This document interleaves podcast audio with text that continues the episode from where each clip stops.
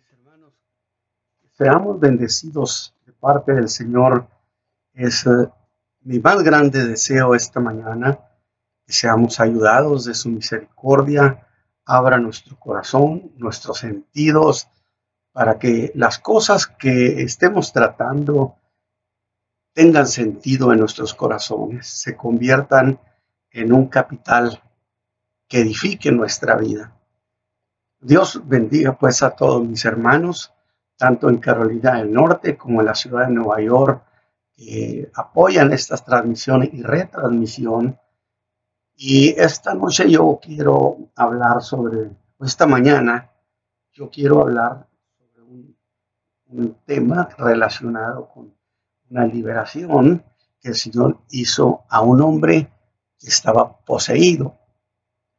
Mire, eh, recientemente escuchamos el mensaje que tenía que ver con las maravillas que el Señor Jesús hizo en la región de Decápolis. Acuérdese usted de ese mensaje que lo disfrutamos y donde el Espíritu Dios había puesto en toda aquella gente pagana un cántico, que era el cántico de la creación, podemos llamarlo, pues decían acerca del Señor Jesús, todo lo ha hecho bien, que tiene un gran parecido, por supuesto, con el canto de la creación, cuando vio Dios todo lo que había hecho y aquí que era bueno en gran manera.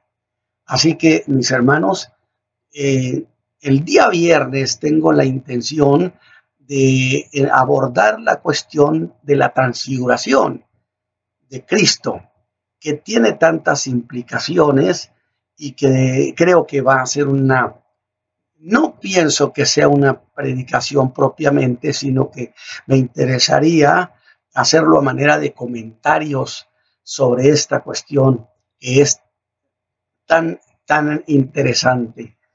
Pero esta mañana yo quiero entonces hablar sobre un caso de liberación que el Señor Jesús hizo en un hombre que estaba poseído es una de las grandes obras que Dios hace a favor del hombre, a favor de la raza humana. No solamente libra del pecado, sino que libra las enfermedades y también atiende las cuestiones espirituales que tienen que ver con estos casos donde las entidades de maldad lesionan el espíritu, el alma de la gente. Y gracias pues a Dios por haber enviado a su Hijo Jesucristo. Y el pasaje que voy a utilizar está en el Evangelio de Lucas, capítulo 11, versículo 14 al 27. Mire lo que dice. Y estaba él lanzando un demonio. Esa es la expresión que usa, la palabra que usa, lanzando un demonio, el cual era mudo. Y aconteció que salido fuera el demonio, el mudo habló y las gentes se maravillaron. Mas algunos de ellos decían, en Belcebú, príncipe de los demonios, echa fuera los demonios. Y otros, tentando, pedían de él señal del cielo. Mas él, conociendo los pensamientos de ellos, les dijo, todo reino dividido contra sí mismo es asolado. Y una casa dividida contra sí misma cae o no puede permanecer. Y si también Satanás está dividido contra sí mismo, ¿cómo estará en pie su reino? Porque decís que en Belcebú echo yo fuera los demonios. Pues si yo echo fuera los demonios en Belcebú, vuestros hijos en quien los echan fuera. Por tanto, ellos serán vuestros jueces.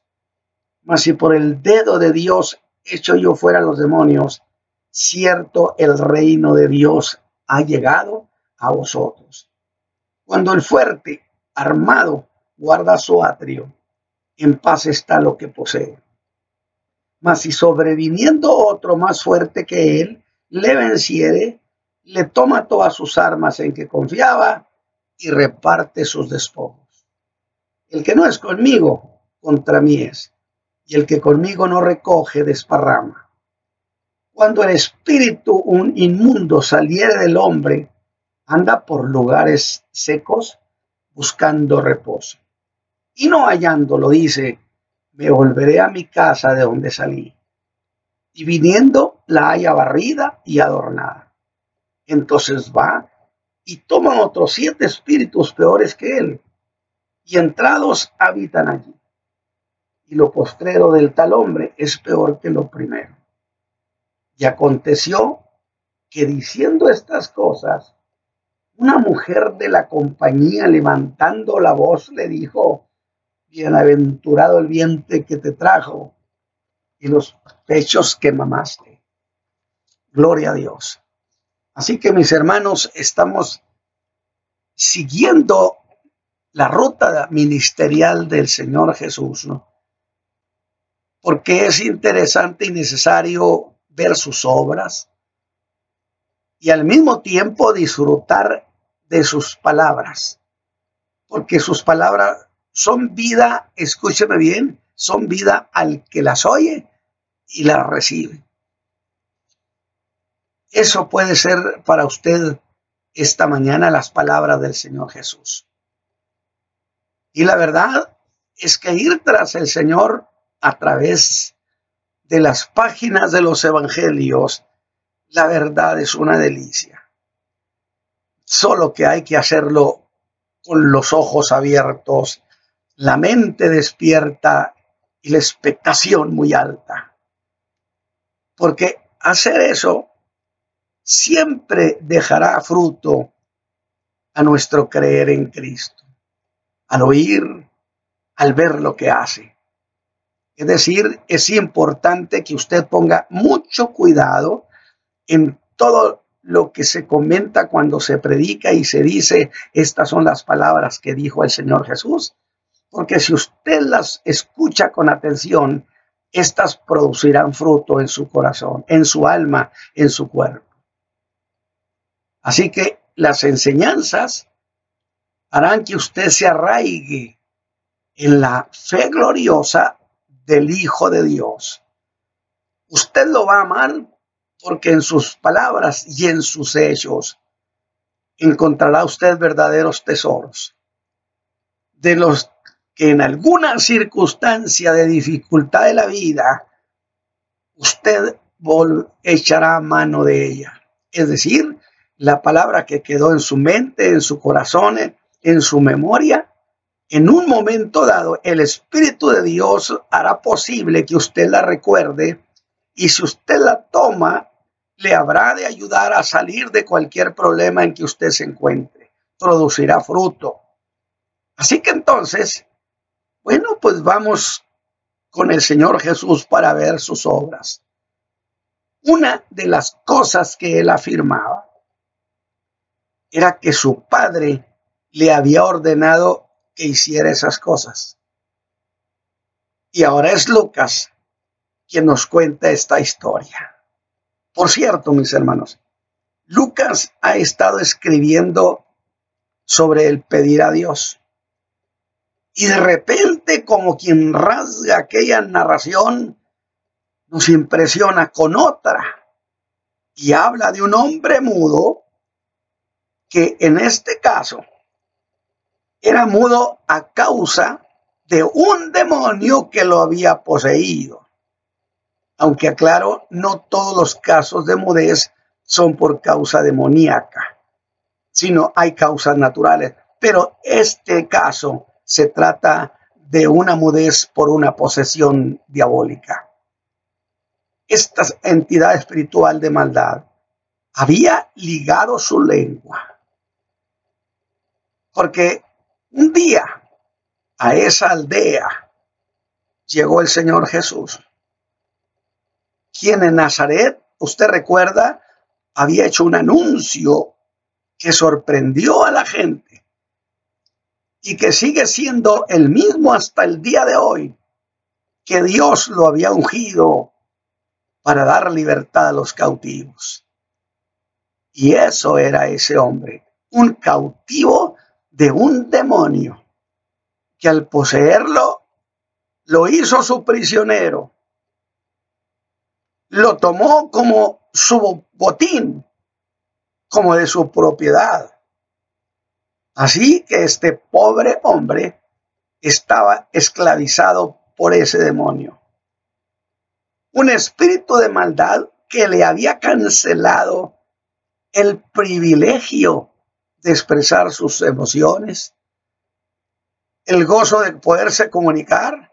Y aún debo decir, es que con nuestra voz, lo que traemos en el alma, lo convertimos en palabra, en sonido, en voz, y la levantamos hacia el Dios de los cielos. Pero los demonios mutilan las posibilidades de la gente, lo reducen. Así que, desde luego que es una forma ruin de mutilar o anular las posibilidades que el hombre tiene para una vida plena. Bien dijo el Señor Jesús que Satán es un ladrón. A este le había robado ese gozo, ese privilegio. Pero si aquel día fue grande para aquel mudo, también ese fue una derrota y fracaso para las tinieblas. Y así puede ser esta mañana para usted. Yo estoy pensando que muchos de nuestros de hermanos que nos escuchan tienen problemas de esta naturaleza en su familia. Escuche, escuche lo que hizo el Señor Jesús. Escuche lo que dijo el Señor Jesús para que esto se convierta en su propia historia. Porque sabemos muy bien, muy bien, con toda claridad, que Cristo Jesús derrotó para siempre al diablo en la cruz del Calvario. Esta noticia es tan gloriosa que debe hacer que nazca en usted la esperanza. Si usted puede creer en eso, si usted puede creerle al Señor. Si usted vive atado a algún tipo de problemas que tienen un origen espiritual, pida al Señor Jesús que vaya a su vida. Pero voy a puntualizar. Por supuesto que si usted es un creyente, en absoluto es aceptable, no existe apoyo bíblico para pensar que un creyente pueda ser poseído.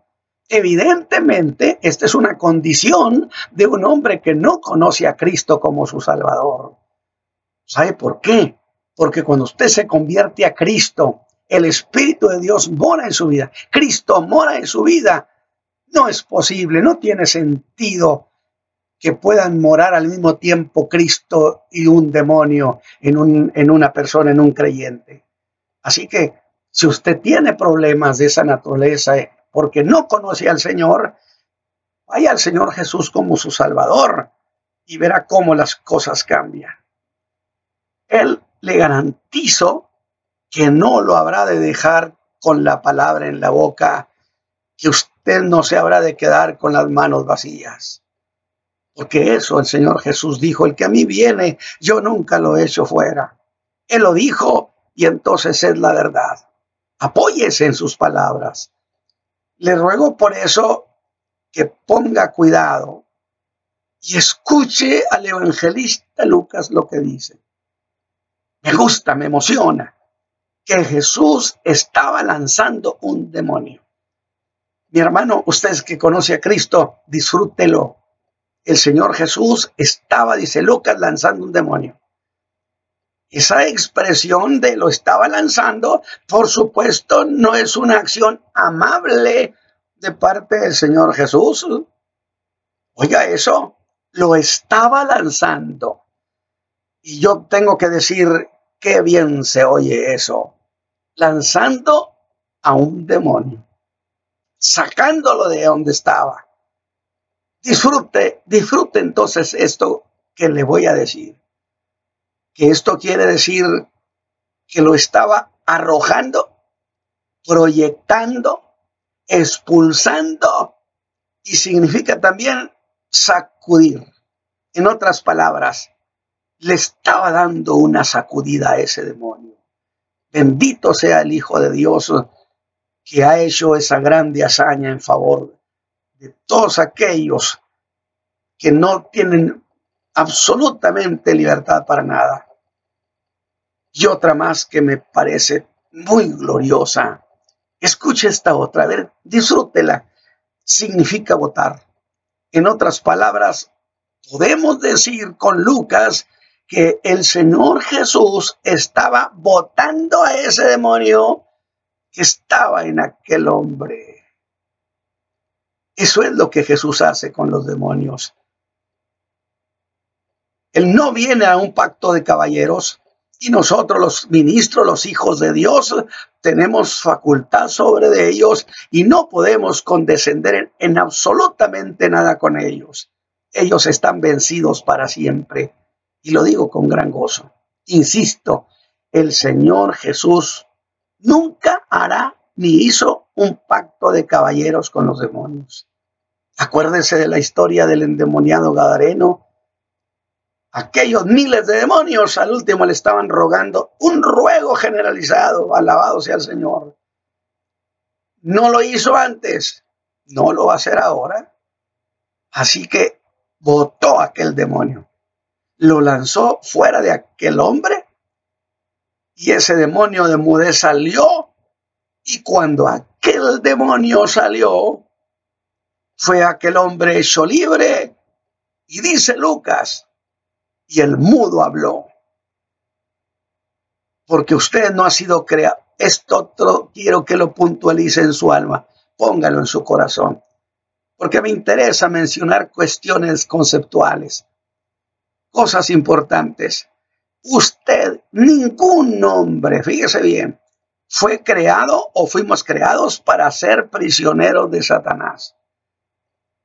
Hemos sido creados con facultades, esa facultad del habla, con la que glorificamos a Dios.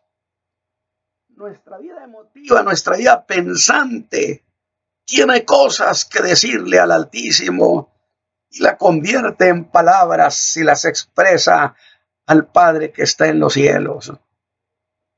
De tal manera entonces, le aseguro a usted, mi hermano, que hay suficiente escritura para afirmar que Jesús sintió en esos casos una profunda y santa indignación contra esas entidades de maldad. Porque ellos, los demonios, son capaces de, de reducir las facultades que el hombre tiene. Por ejemplo, aquella mujer que andaba encorvada, dice la escritura, que incluso prácticamente su rostro casi pegaba en el, suelo. No se podía enderezar no podía tener la alegría, el gozo de levantar su rostro al cielo donde está nuestro Padre eterno. Dijo Jesús, porque Satán la había ligado por 18 años. Así la trajo hasta que el Señor Jesús la hizo libre. ¿Ve usted cómo las entidades de maldad mutilan las capacidades del ser humano? Como que fuimos creados no para eso. Fuimos creados, diseñados por Dios para tener una vida exitosa que honre al Creador. Somos hechos para la genialidad y no para balbucear por causa de espíritus de maldad. Así que tome esto para usted y glorifique al Señor. Somos creados para su gloria somos creados para ser templo y no para la basura. Y esa maravilla que el Señor Jesús hizo causó un estado de alegría en la gente. Euforia, se maravillaron. Pero lo que tantas veces sucede, querían al hacedor de milagros, pero no querían tener nada con el Salvador. No olvide nadie que el mismo que sana es el mismo que perdona los pecados. Jamás muchos aceptarán que Jesús tenga algo que ver con sus pecados, nada más con sus necesidades, con sus enfermedades, con sus angustias. Así que con el Señor Jesús, esa gente hasta ahí llegó. Solo se quedaron en la, en la admiración. No fue suficiente como para creer en Él, como quien puede darles también una nueva vida, sacarlos del pecado. Vea usted eso. Fue impresionante y es impresionante cómo es que la gente aún muy emocionada y llorando y gozosa se recupera de las sorpresas cuando Dios hace obras maravillosas y pasan de la admiración al rechazo abierto. Estaban maravillados esas gentes por el caso del mudo, pero se olvidaron del mudo que ahora hablaba y pusieron su atención en otra cosa, en el cómo lo hizo, alabado su nombre. Así que Jesús pudo decirles, miren, aquí está este hombre sano. No hablaba, ahora sí habla. ¿Cómo lo explican ustedes? ¿Por qué, ¿Por qué el demonio fue lanzado? ¿Por qué eché fuera este demonio y este demonio no pudo defenderse para darle un gloria a Dios al Señor. Sin duda porque el que lo echó tenía autoridad de Dios. Pero no hay duda que el problema de muchos que aún aceptan que el Evangelio es la verdad y creen que Dios hace maravillas, que sana, que nos saca de la angustia, allí se detiene. ¿Por qué razón? La cuestión de fondo es que no tienen voluntad de ir al Señor. Veamos pues a ese auditorio, volvamos allí. Estaban decididos ahora a no darle crédito a Jesús. Es, es extraordinario la manera cambiante a veces del ser humano. Es el caso de muchos por quienes Dios, porque hemos orado, han sido sanados, han sido sacados de una condición desesperada. ¿Y cómo nos gustaría oírlos honrar al Señor Jesús, honrar al Hijo de Dios? Pero hacen gala de insensibilidad y atrevidamente, en algunos casos, han dicho que es una cuestión de buena suerte, o a su capacidad, o a ciertas influencias. ¿Sí? Increíble. Algunos se lo han atribuido hasta algún poder de algún amuleto. Por supuesto que la escritura no apoya estas prácticas satánicas, demoníacas, pero la gente puede creer cualquier cosa por más absurda que sea. Antes que levantar sus labios, su corazón, expresar de sus labios honra y gloria y alabanza al Dios de los cielos, al que lo sacó de esa condición. A eso, hacer eso. El apóstol Pablo llamó en su carta a los romanos cometer latrocinio contra Dios. ¿Qué es latrocinio? Es robar. Le robaron a Dios la honra y la gloria que le corresponde. Le negaron a Dios la gloria por sus obras a favor de los hombres. Así que esa fue la cuestión. Eso sí, reconocieron que aquel demonio había salido de aquel hombre. Pero es cuando Lucas dice en el verso 15, mas algunos de ellos decían, los echas porque tienes pacto con Belcebú. Es increíble las palabras injuriosas, obscenas incluso, que los hombres hablan contra Dios. Bien dice Judas, venido es el Señor con sus santos millares para castigar a los hombres por las cosas duras que han hablado contra él. Y dijeron que por Belcebú, que debía tener pacto con Belcebú, que por cierto es era el dios de las moscas, aunque para los judíos era el dios del estiércol. Oiga, vea eso. Qué injuria acababan de hablar contra el Señor Jesús. Qué bajeza de alma mostraron. Acusaron al Señor de estar asociado con lo más bajo de la maldad. Bien, dijo Isaías, fue menospreciado y no lo estimamos. Y allí en pleno milagro, estos insensibles le dicen, danos señal del cielo. ¿Para qué le pide usted al Señor que haga algo por usted? Mi hermano, mi amigo, si no está dispuesto a creerle y honrarle. Pero Jesús responde a esa gente con una lógica abrumadora y los pone en una encrucijada. Exhibe que tienen una mente absurda. Es más, ni siquiera usaron el sentido común, que alguien dijo es el menos común de los sentidos. Pues, ¿cómo es que Satán echa fuera a Satán? Y le razona el Señor Jesús lo absurdo de su manera de pensar, diciéndoles que si un reino se divide, necesariamente cae.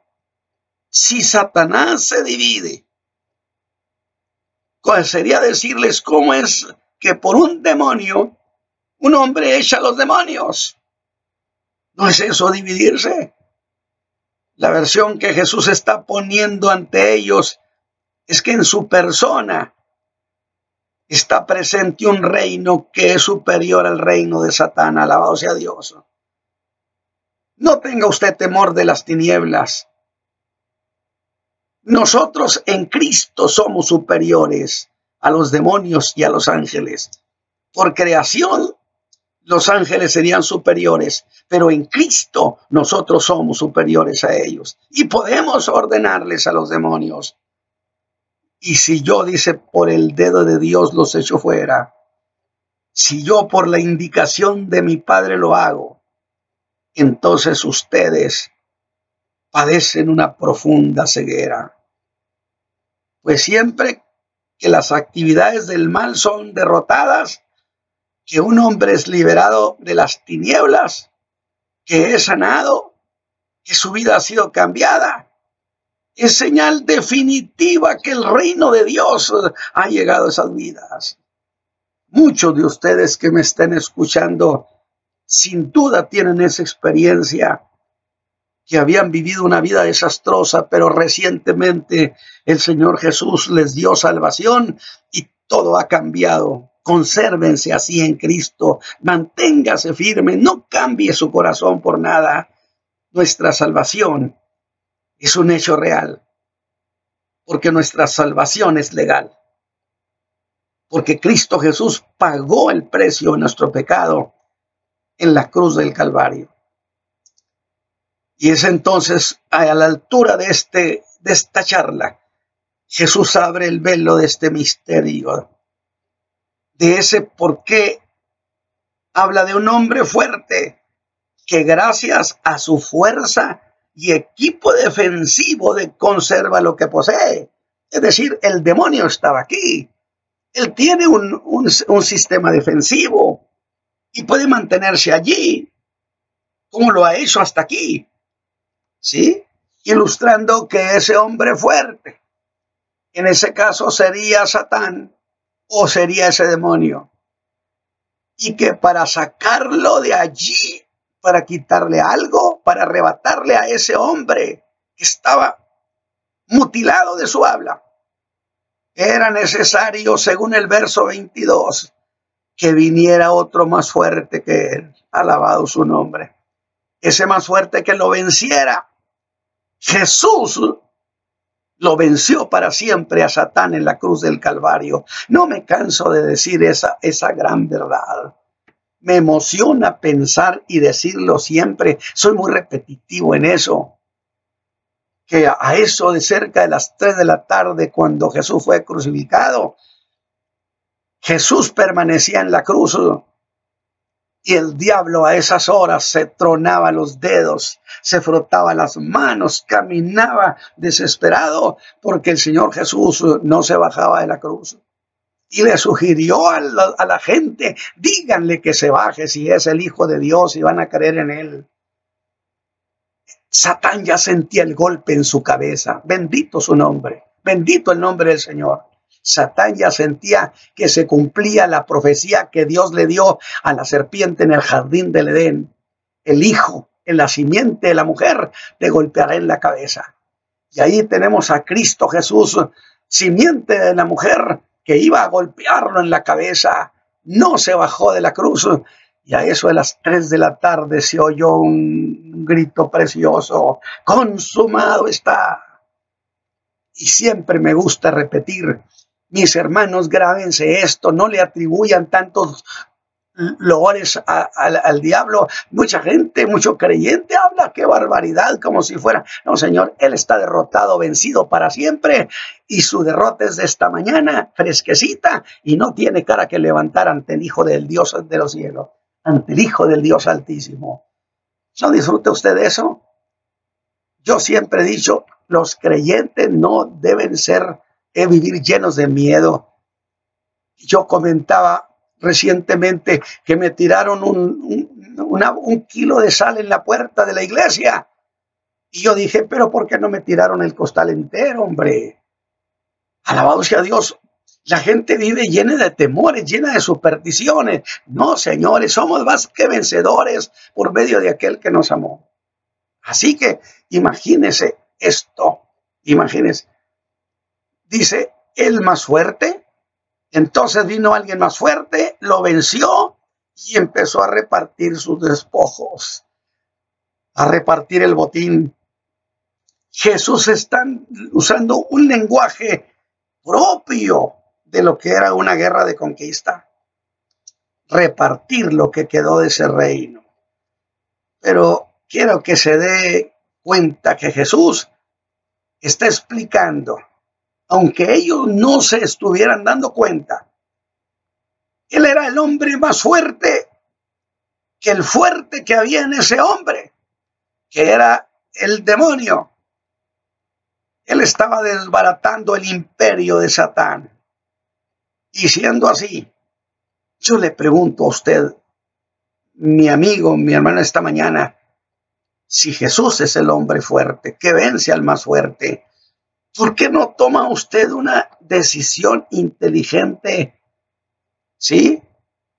Y se asocia a ese hombre fuerte, muy fuerte que es Cristo Jesús.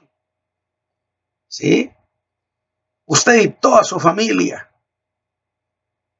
Y sé que este es el caso de muchos que me escuchan esta mañana.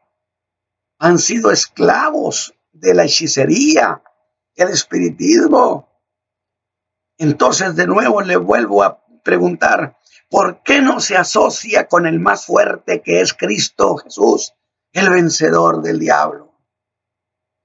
Asocie su vida al Señor, a Cristo, que puso el reino de Satán en verdadera bancarrota. Aquel día cuando golpeó a la serpiente en la cabeza. Y aún más le puedo decir una vez más de tantas veces que la derrota de Satán es fresquecita y que aún no puede ni podrá jamás levantar la cabeza ante su vencedor, quien ha desbaratado su reino. Así que mis hermanos, quise lo que se estaba planteando. Aquel momento era un gran momento, momento cargado de emoción, un momento que no puede ignorarse. Este momento usted no puede ignorarlo.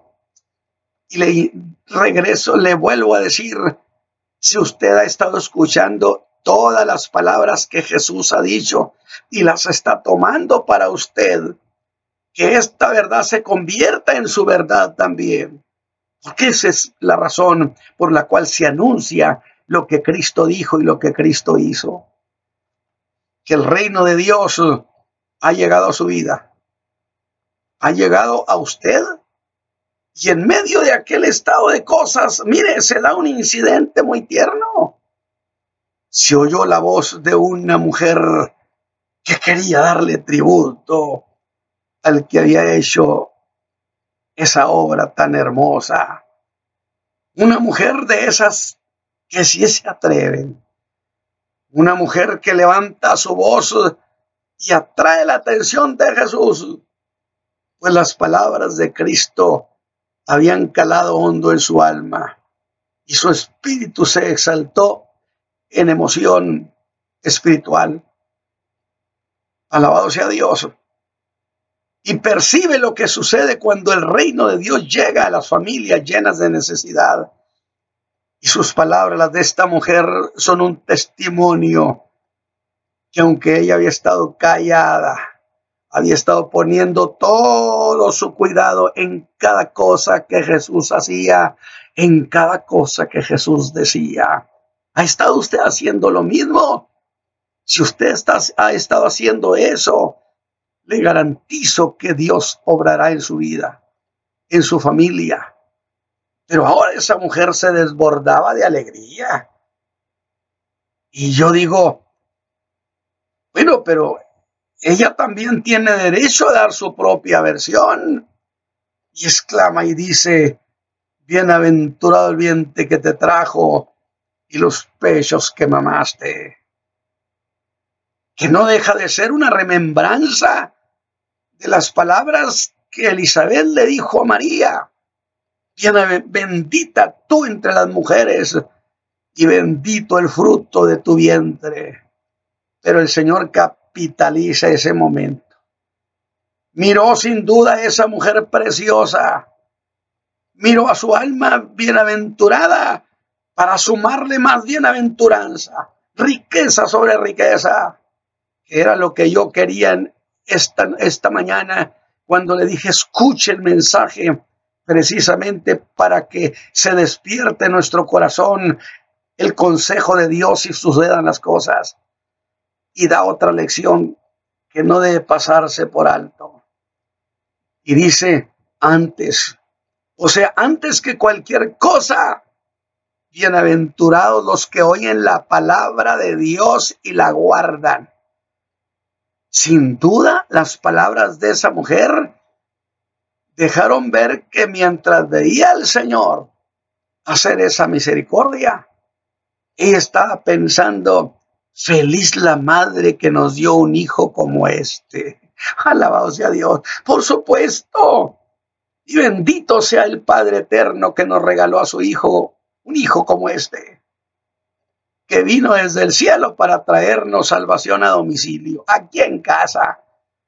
Pero Jesús demuestra que aunque hubiera tenido el privilegio de tenerlo en su vientre, la verdadera bienaventuranza es guardar su palabra.